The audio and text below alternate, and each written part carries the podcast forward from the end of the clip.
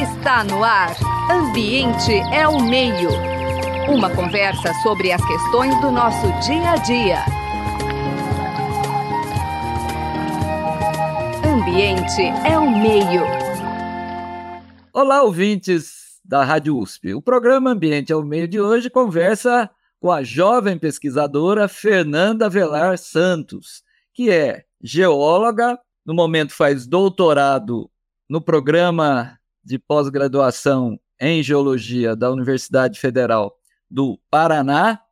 E o nosso tema é extremamente curioso, porque a Fernanda descobriu rochas feitas de plástico em arquipélago no Espírito Santo. Boa tarde, Fernanda. Muito bom tê-la aqui com a gente. Comece falando um pouquinho aí sobre a sua formação, sua trajetória no início, Olá. mas já tão interessante. Olá, José. Eu agradeço pelo convite de estar aqui com vocês hoje. Né? Então, como você disse, eu sou a Fernanda, né? Sou geóloga por formação, formada na Universidade Federal do Paraná. Atualmente, eu acabei de terminar o meu doutorado, passei essa fase. E originalmente eu estudo com riscos geológicos, é, riscos geológicos na Ilha da Trindade né, que é um território afastado da costa brasileira, o território mais distante da costa do Brasil, no Oceano Atlântico Sul, né, a Ilha da Trindade, junto com Martim Vaz, e é um local remoto, é, com acesso restrito apenas para pesquisadores e militares. É uma ilha vulcânica, um lugar lindo, um paraíso.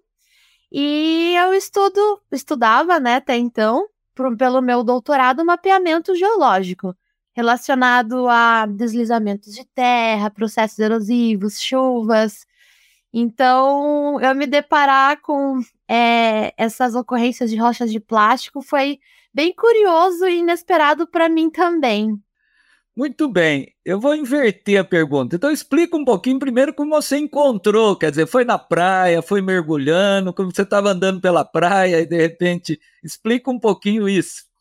Ok, é... os acessos na Ilha da Trindade não são fáceis, né? Então, para qualquer lugar, para qualquer praia que você precisa ir para estudar, é por trilha.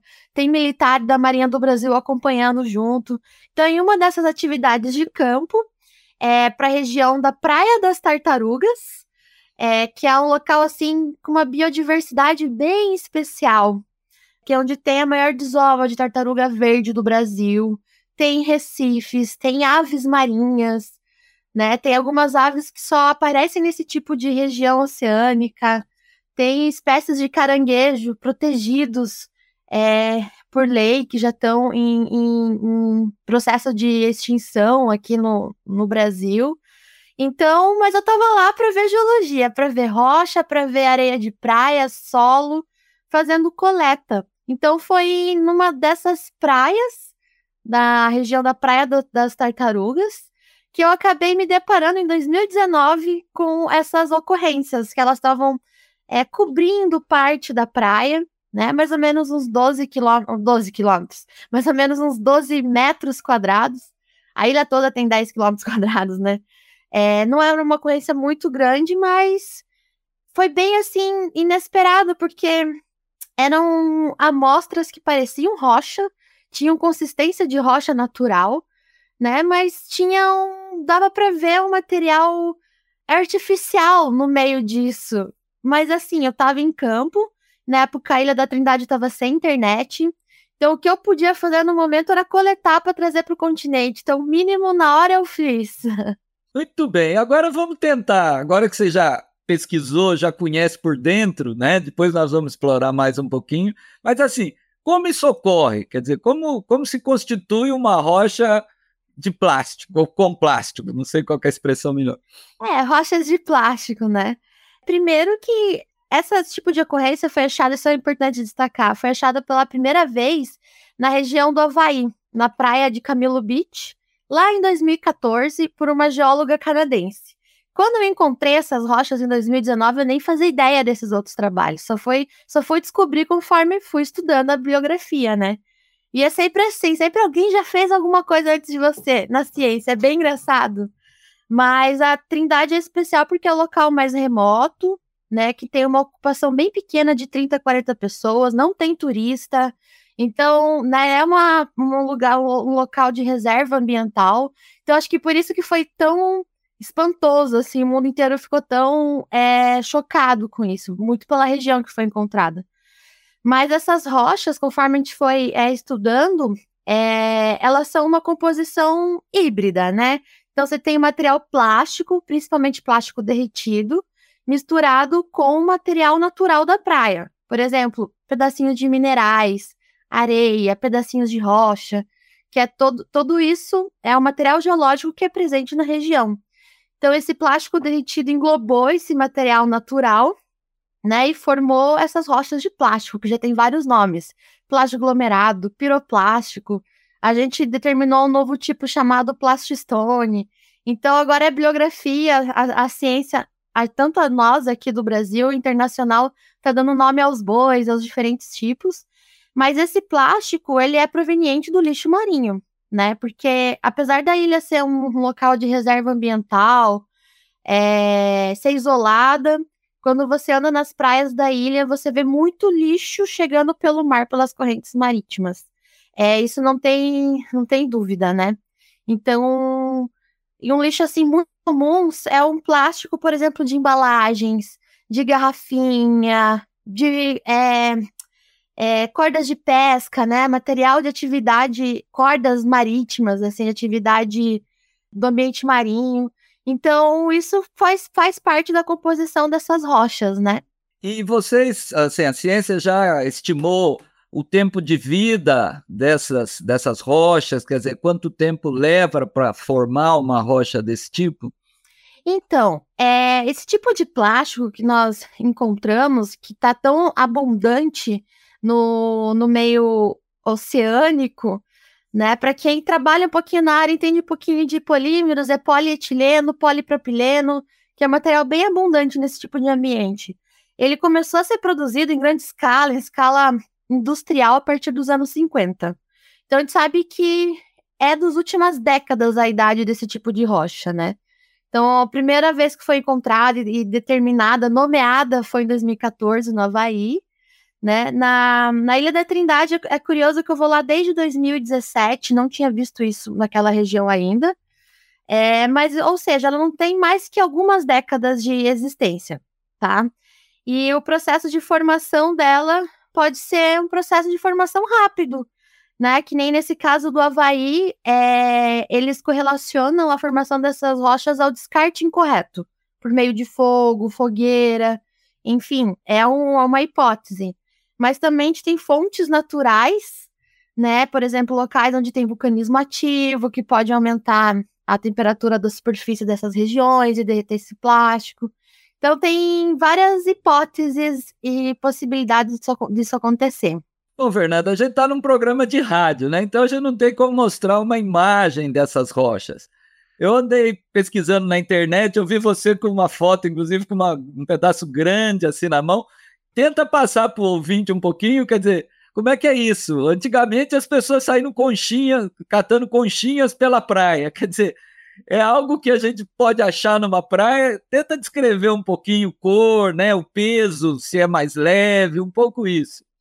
Pode sim, com certeza você pode estar andando aqui por um. Não precisa estar no meio da Trindade para achar uma coisa dessa, né? Você pode estar andando aqui na, na costa, no litoral de São Paulo, Paraná e acabar se deparando com isso. É, a primeira coisa é que ela é o peso, né? Essas rochas elas são mais leves do que um pedaço de rocha natural, né? Embora é, esse plástico esteja associado também incrustado em rochas naturais, e claro que você vai ter uma coisa mais pesada.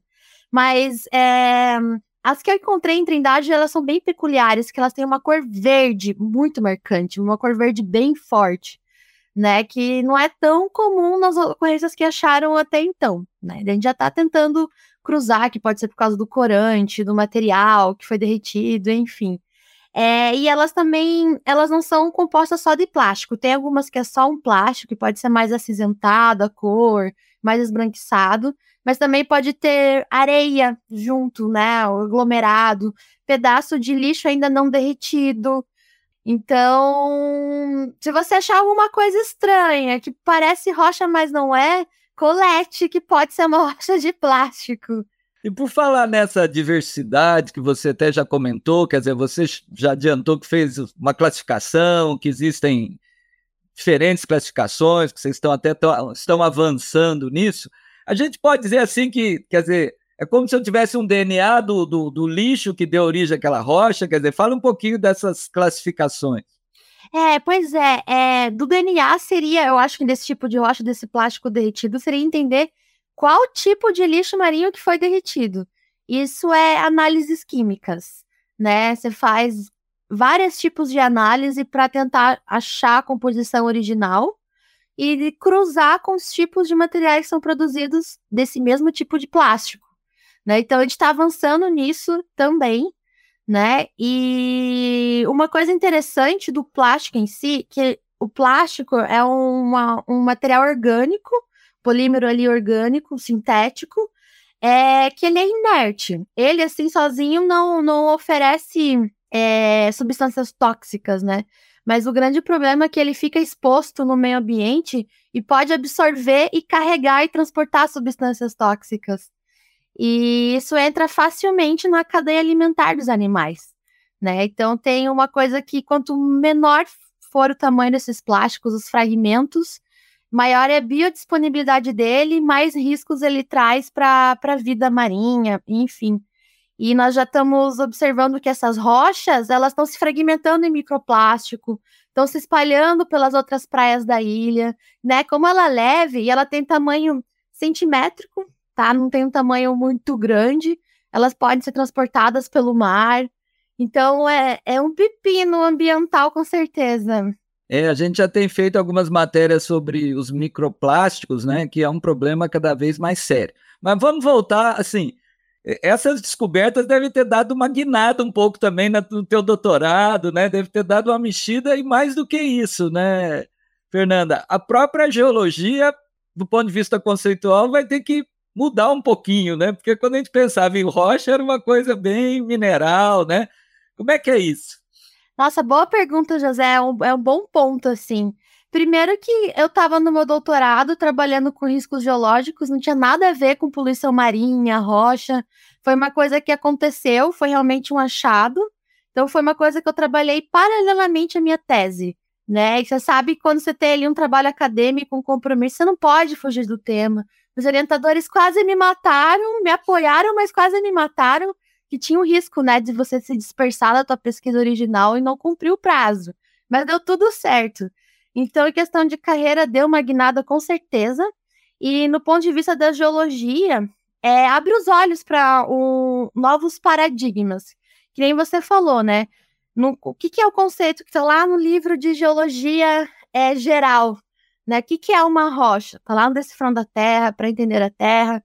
É um composto é, de materiais naturais, formado por processos naturais, um arranjo de minerais. Tudo natural, né? Então, teoricamente, você não considera isso como rocha. Só que numa nova visão, pensando como ser humano, agente geológico, né? A gente está num, numa unidade de tempo geológico onde o ser humano está realmente influenciando os processos naturais.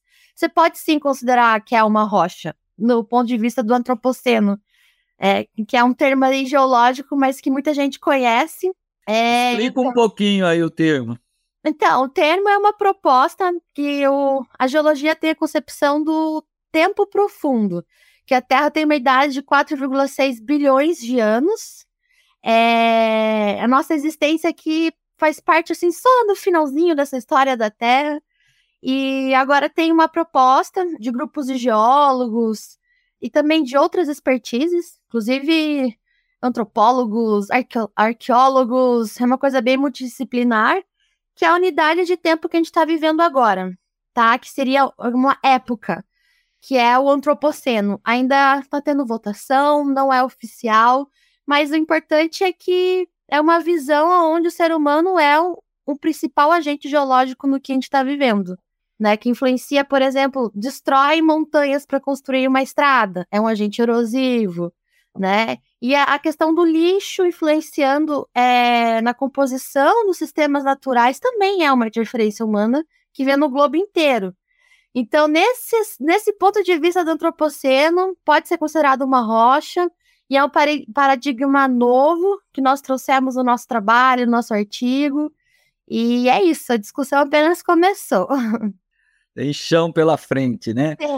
Uma coisa assim que espanta quando a gente analisa esse teu achado, essa descoberta e as consequências, é porque assim, foi no local menos provável, digamos, do país para se encontrar uma rocha desse tipo. Quer dizer, a gente esperaria em locais com muito mais plástico. Tem alguma hipótese sobre isso? Quer dizer, será que exatamente o fato ali de ser um local de pouca intervenção, né, facil... o teu olhar também, né, mais livre, talvez numa praia do litoral brasileiro é tanto lixo, tanta coisa que passa batido. Você chegou a pensar alguma coisa sobre isso?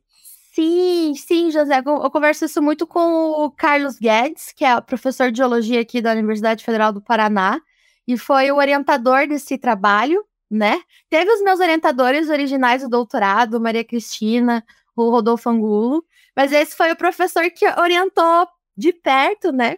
Que ele não tinha aquele compromisso de me cobrar a tese, mas a gente estava conversando sobre isso e ele levantou um ponto que porque, que assim, não é só nós que achamos aqui na Ilha da Trindade. Isso foi achado no Havaí, na Ilha da Madeira, numa ilha lá do Japão, sabe? Normalmente lugares paradisíacos. E provavelmente é porque é muito contrastante.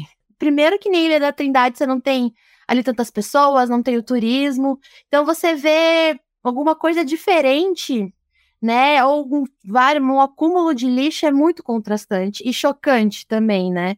Que faz você, nossa, preciso saber disso, preciso descobrir sobre isso. Então, eu acho que tem muito a ver com isso também. Você tá em lugares paradisíacos e ser contrastante, ter esse olhar, né? E eu tava numa expedição de 60 dias na ilha, então eu tava realmente imersa, com, imersa, com o olhar mais livre, isso eu não tenho dúvidas. Mas é interessante o fato de ser encontrado logo lá, né? Agora, o que preocupa também é assim, né? Quer dizer, se foi encontrado lá, que nem tem tanta poluição assim, imagine, né? O que deve ocorrer em locais de maior concentração. Por outro lado, também, quer dizer, o fato de ser encontrado lá é porque teve lixo em quantidade suficiente para gerar isso. E como você disse, é um berçário de várias espécies, de várias tartarugas. Então também isso assusta, né, do ponto de vista da preservação dessas espécies. Ai, com certeza. Nossa, com certeza. É, é bem triste, assim, por, por esse ponto. E é tão bonito quando você acompanha as tartaruguinhas nascendo dos ovos, ou a mãe delas desovando, né? As próprias aves migratórias que passam por lá. Sem falar da, da questão dos peixes, né? Tem espécies endêmicas da Ilha da Trindade lá.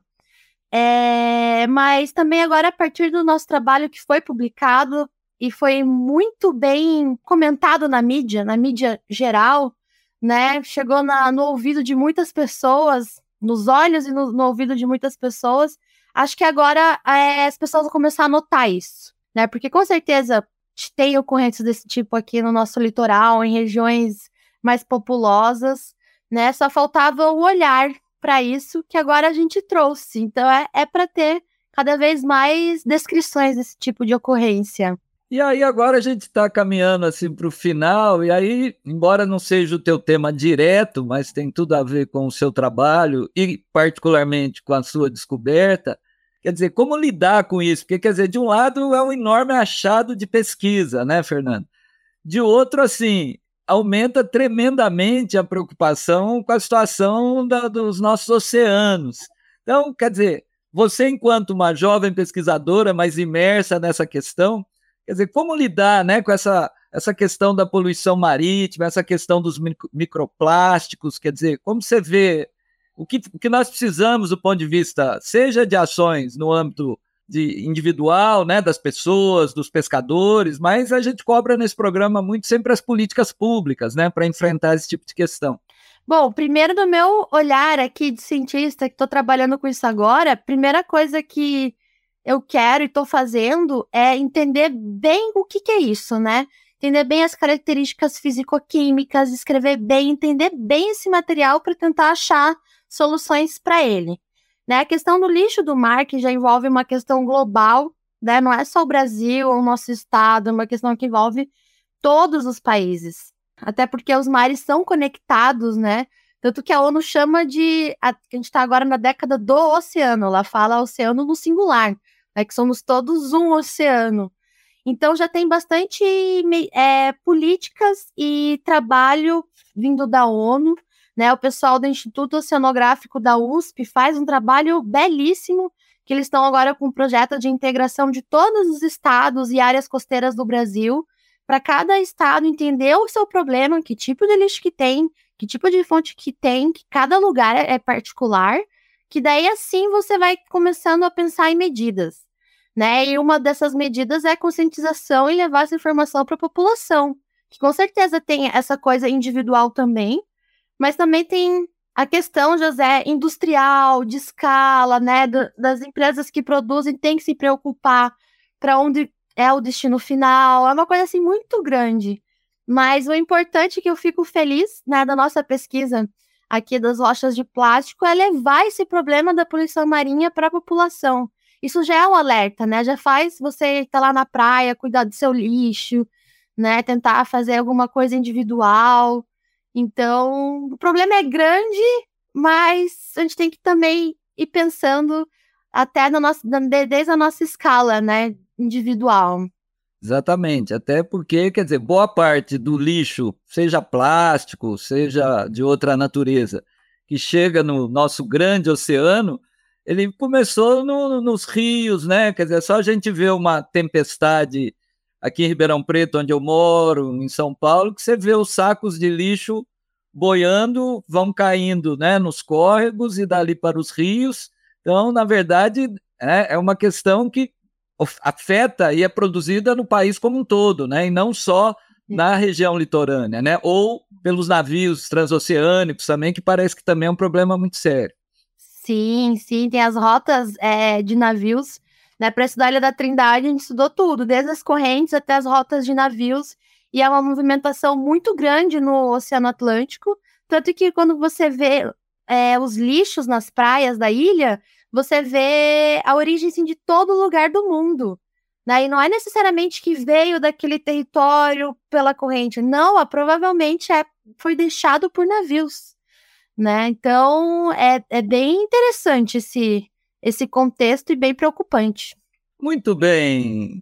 Hoje o programa Ambiente ao Meio teve a alegria, né, o prazer de conversar com a geóloga e recém-doutora já, né, doutorado fresquinho aí, Fernanda Velar Santos, né, doutora pelo programa de pós-graduação em Geologia da Universidade Federal do Paraná, onde também se graduou, a gente quer agradecer o trabalho técnico do Gabriel Soares na edição, os trabalhos de produção dessa entrevista, de divulgação das nossas queridas bolsistas Maria Beatriz Pavan e Paula Cândido Souza. E volto para você, Fernanda, para a sua mensagem final aí para os nossos ouvintes. Ok, primeiro, né, eu queria agradecer todo mundo que trabalhou comigo nessa pesquisa. Já que você agradeceu a sua equipe, José, vou agradecer a minha equipe também né? Começando pela Giovana Rebelo, que é geóloga, está no mestrado agora e trabalhou junto comigo lá na Universidade Federal do Paraná nesse, nesse projeto paralelo, que agora é o, é meu projeto principal. É, e também todos os professores envolvidos. Teve professor geólogo da USP, o Paulo Janini, oceanógrafo lá da Universidade Federal do Rio Grande do Sul, Gerson Fernandino, o pessoal da Química aqui da UFPR, a professora Maria Aparecida e o Ângelo, os meus orientadores, a Maria Cristina e o Rodolfo Angulo. Agradecer por toda a equipe, professor Carlos Guedes, que eu já falei aqui na entrevista. E a mensagem final é uma reflexão, né? Que agora o lixo está tão penetrante, presente no ambiente marinho, que é o que eu estudo, que chegou na geologia, né? Já sabia da cadeia alimentar dos animais, né? Da, mudar a composição de sistemas hídricos, por exemplo, mas agora estamos é, chegando à conclusão que está sendo preservado nas rochas, no registro geológico, e ser esse legado que nós, como ser humano, queremos deixar para a história, história da Terra, que é esse descontrole do lixo e dos nossos resíduos. E é isso, José. Obrigada. Você acabou de ouvir Ambiente é o Meio. Produção e apresentação: José Marcelino e Marcelo Pereira. Música tema: Evandro Navarro. Sonoplastia: Mário Valdo Avelino. Ouça também este e outros programas em www.ribeirão.usp.br.